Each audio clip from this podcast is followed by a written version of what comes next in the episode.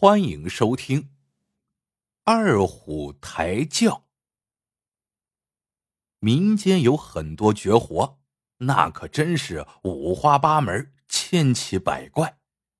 有一种叫扎纸草，也叫扎彩，说白了就是制作一些纸人、纸马之类的东西，祭祀时焚烧用。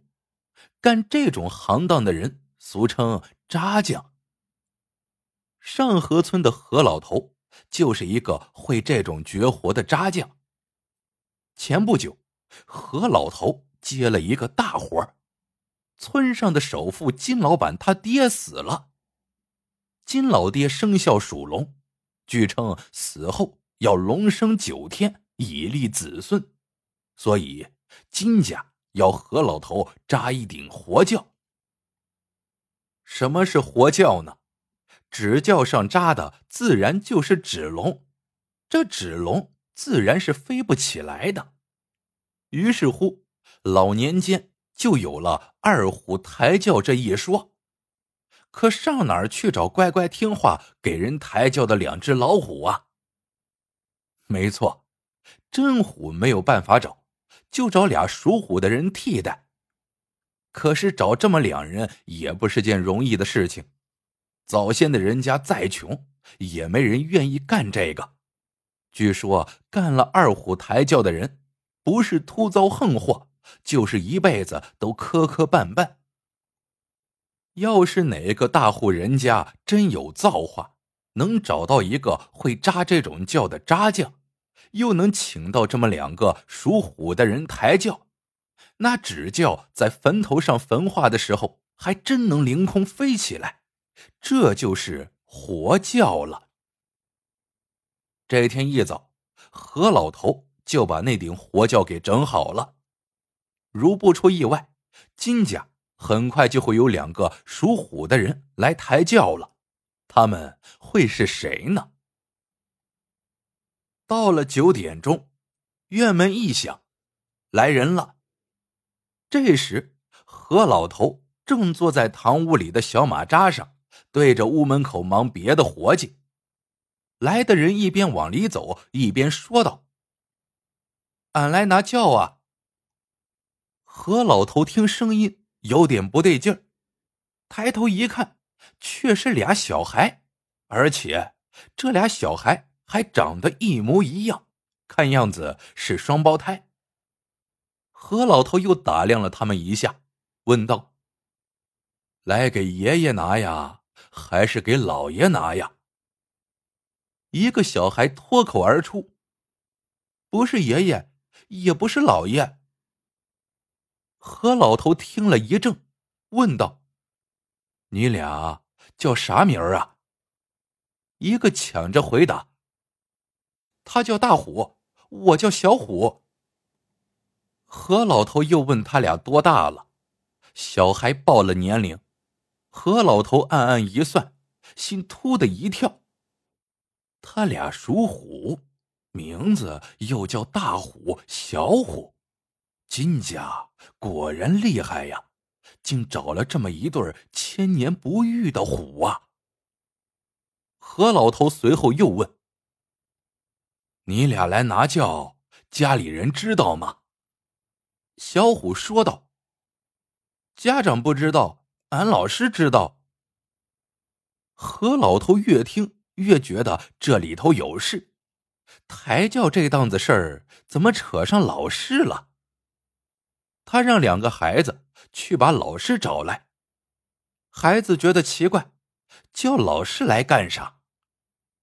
不干啥，我有事得问问他。何老头说着，沉下了脸。这老头。满脸一块大黑迹，脸一沉，还真凶。两个小家伙怯怯的看着他，又瞅瞅八仙桌上的电话。小虎说：“那，给俺老师打个电话吧。”何老头点点头。不大一会儿，老师来了，是个三十上下的小伙子，姓吴。何老头把他拉到一边。悄悄问他：“怎么让俩孩子来干这个？吴老师搓搓手，一脸无奈的样子，叹了口气，说了事情的来龙去脉。原来，前些天金老板说要给他们学校捐辆校车，今儿个因为金家要在村里办流水席，就找校长要几个孩子去帮忙，帮着搬搬凳子啥的。于是学校就让吴老师带着七八个男娃来了。大虎、小虎是被账房里的一个老头叫去的，问了他俩几句话，又给他俩一百块钱，让他们帮着跑趟腿，来取顶纸轿子。吴老师想这事儿也没啥，就答应让他们来了。这老年间的事儿，你们小年轻的还真不知道。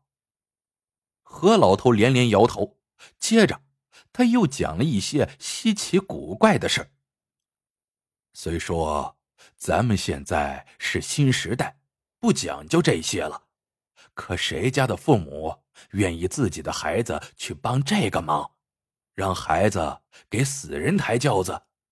即使啥事儿没有，谁心里不疙疙瘩瘩的？让小孩子干这事儿。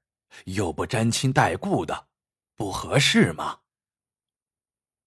到了这个时候，吴老师明白过来了。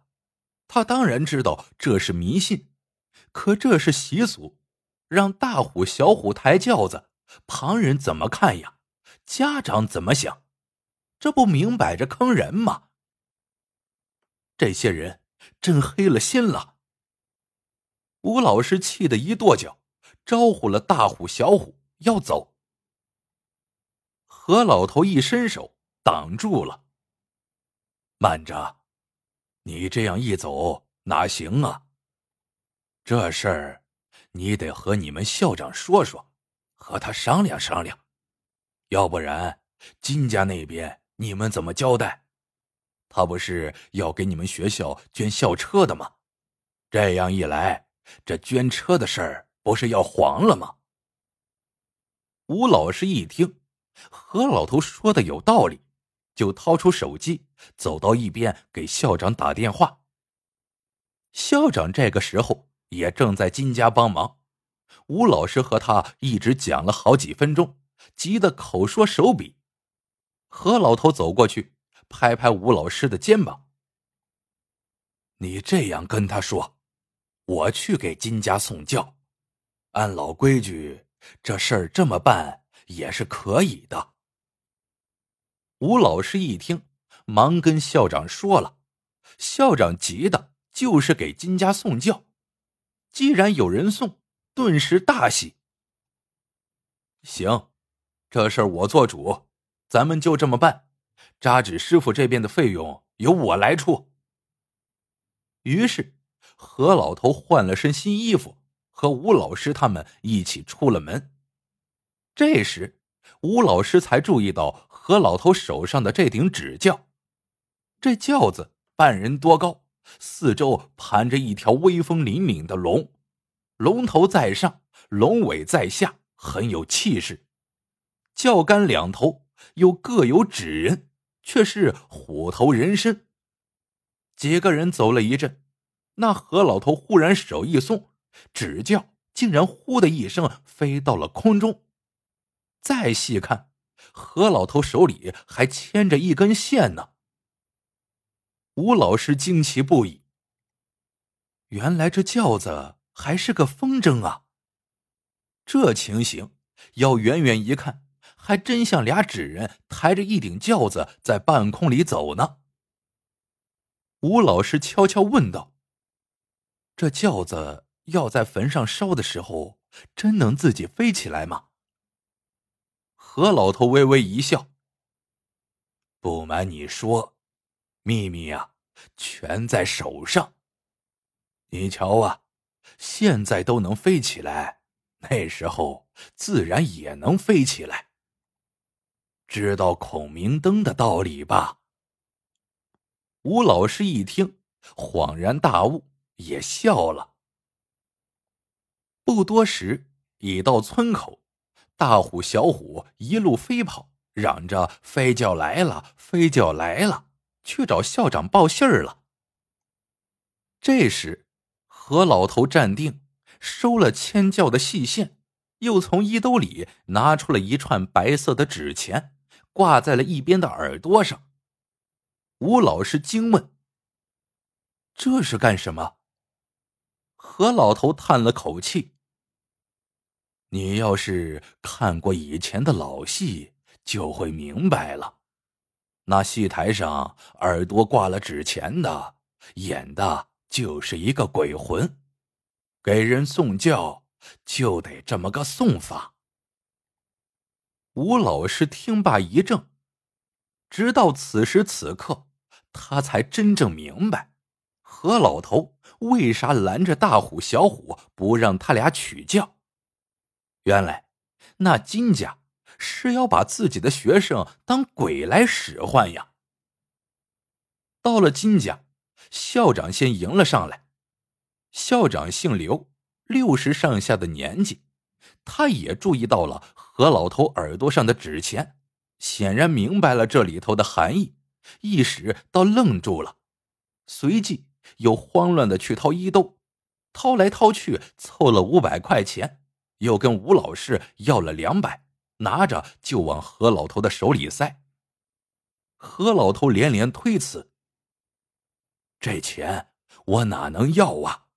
我跟吴老师说好的，不要钱。”两人正推让着，一身校服的金老板走了过来。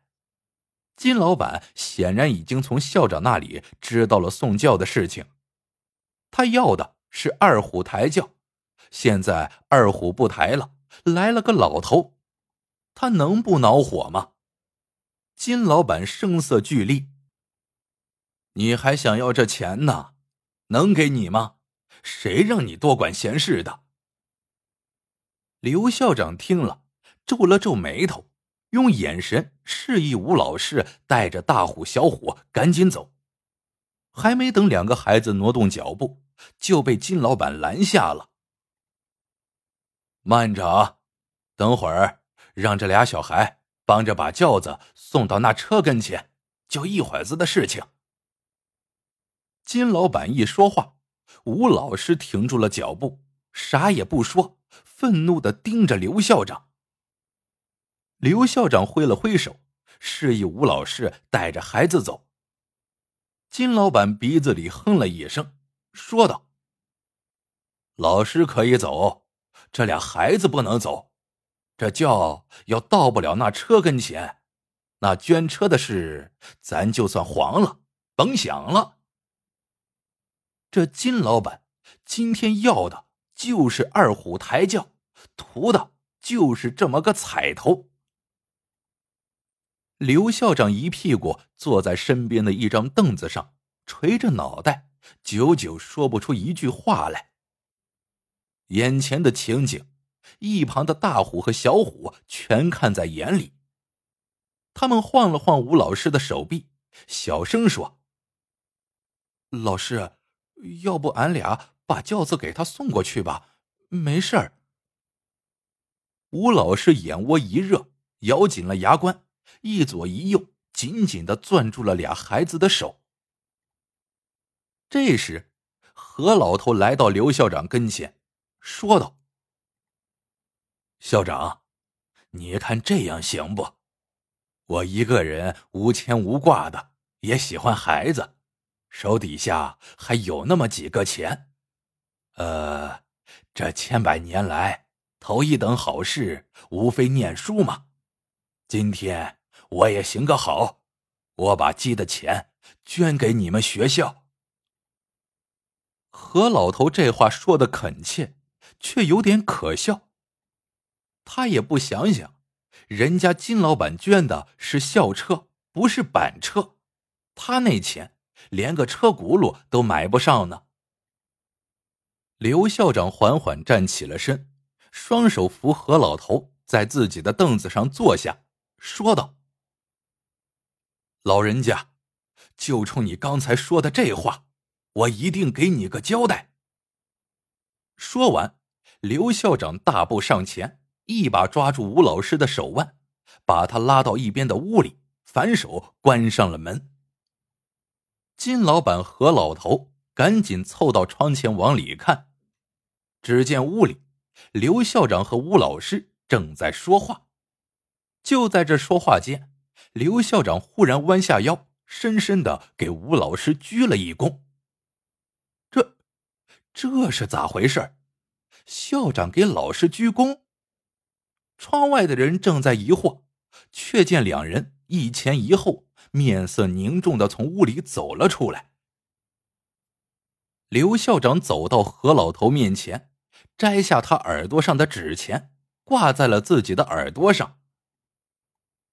众人正一脸惊诧，刘校长对金老板说：“吴老师比我小二十四岁，我属虎，他也属虎。金老板，让我们两只虎给你抬轿。”不会坏了你的好事吧？金老板瞬间张口结舌了。舅舅，你这是？刘校长一摆手：“别，你别叫了，你这声舅舅我担当不起。你给学校捐个车，我一直以为你给我长脸呢，却原来是打我的老脸呀！”说着，他和吴老师一前一后，一起弯下了腰。一个轻飘飘的纸轿子，两人却像付出了千斤重的力。他俩抬起了轿，慢慢直起了腰。刘校长拉大了嗓门，仰起了头，大声吆喝道：“金老板，我祝你世世代代多子多孙。”荣华富贵。金老板嗫嚅着，还想说什么。这时，葬礼的时辰已经到了，主持的司仪一声喊，“咣”的一下砸碎了一个瓦盆子，顿时一片哭声惊天动地。好了。这个故事到这里就结束了。